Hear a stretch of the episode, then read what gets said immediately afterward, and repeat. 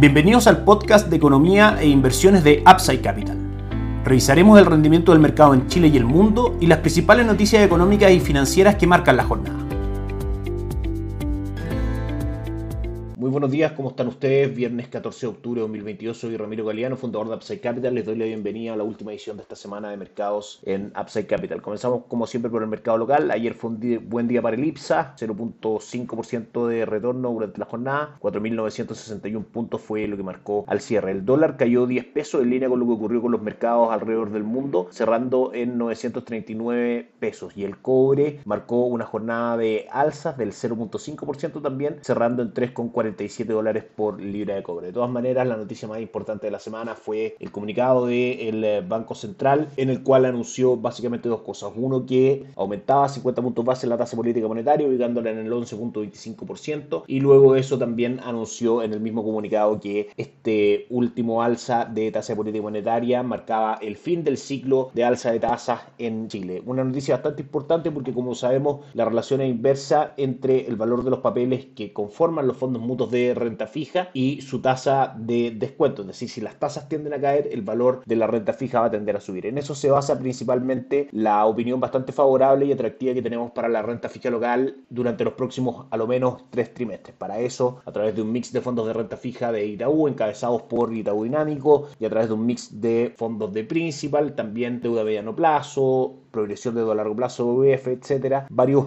fondos en ese sentido pueden marcar un mix de instrumentos de inversión para conformar estrategias a la medida de cada uno de nuestros clientes. El día de hoy tenemos a las acciones en Chile subiendo un 0.35%, cae fuerte la TAM un 11.84%, Sokimich B cae también un 2.46%, Vapores marca un repunte del 1.54% y Sencosud también avanza un 0.84% dentro de las acciones más transadas el día de hoy en la bolsa local. Si nos vamos al dólar, tenemos las cotizaciones de la moneda norteamericana contra el peso chileno en niveles de de 945, 6 pesos más arriba del día de ayer. Básicamente, eh, en cuanto a figuras técnicas, el dólar peso está marcando un canal lateral por la parte inferior entre 925 y 920, por la parte superior en 955 aproximadamente. La ruptura hacia arriba o hacia abajo en ese canal va a depender de, por supuesto, varios factores. En general, como sabemos, las cifras macroeconómicas en Chile esperadas son bastante negativas para nuestra economía el próximo año. Eso debiese marcar caídas del peso frente al dólar, es decir, mostrar alzas del dólar en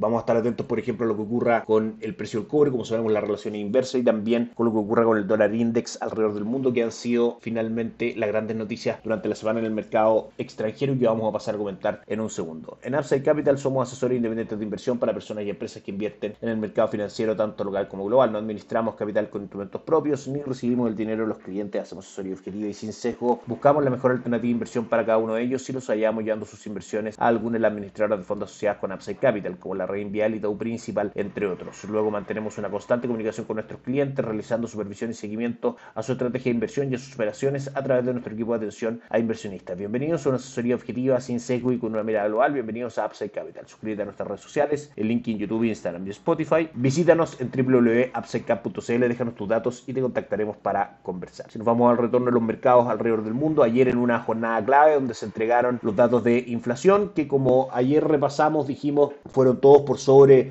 lo esperado. Incluso hubo un incremento de la inflación subyacente que no considera en su cálculo la variación de precios de alimentos y energía. Sin embargo, por tercer mes consecutivo marca un descenso la medición de la inflación completa respecto a su medición del mes anterior. La medición de junio fue el 9.1%, luego en julio cayó al 8.5%, luego en agosto al 8.3% y en septiembre al 8.2%. De manera que probablemente fue eso lo que vio el mercado de manera positiva positiva para hacer que ayer Wall Street tuviera una buena jornada en cuanto a retorno. Dow Jones subió un 2.83%, el índice industrial, el S&P 500 un 2.6% y el Nasdaq un 2.23% también en la jornada de ayer. Si revisamos las principales cifras del calendario económico que conocimos durante esta semana, destacamos cifras negativas de Producto Interno Bruto, producción industrial y producción manufacturera en el Reino Unido, donde se anunció la salida del ministro de Economía y eso tranquiliza un poco más al mercado. Esas noticias fueron dadas a conocer el día miércoles junto con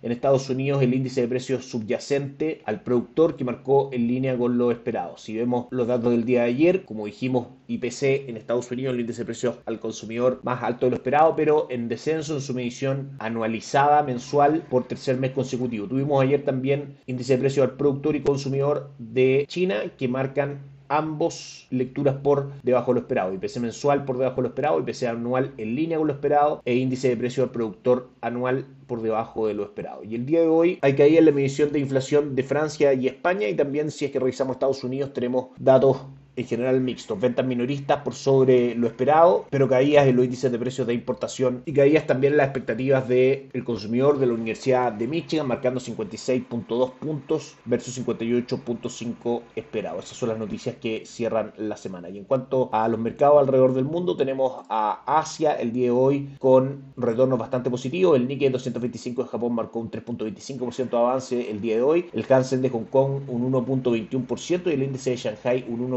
1.84%. Si nos vamos a Europa, el DAX alemán avanza un 1.85% el día de hoy y el Eurostock 600 avanza un 1.59%. Por último, Estados Unidos marca una jornada negativa con el Dow Jones cayendo un 0.03%, el S&P 500 retrocediendo un 0.46% y el Nasdaq retrocediendo un 0.79%. Eso es todo por hoy. Que tengan un excelente fin de semana. Nos encontramos el lunes. Chao, chao. Gracias por escuchar el podcast de Economía e Inversiones de Upside Capital. Te invitamos a visitar nuestro sitio web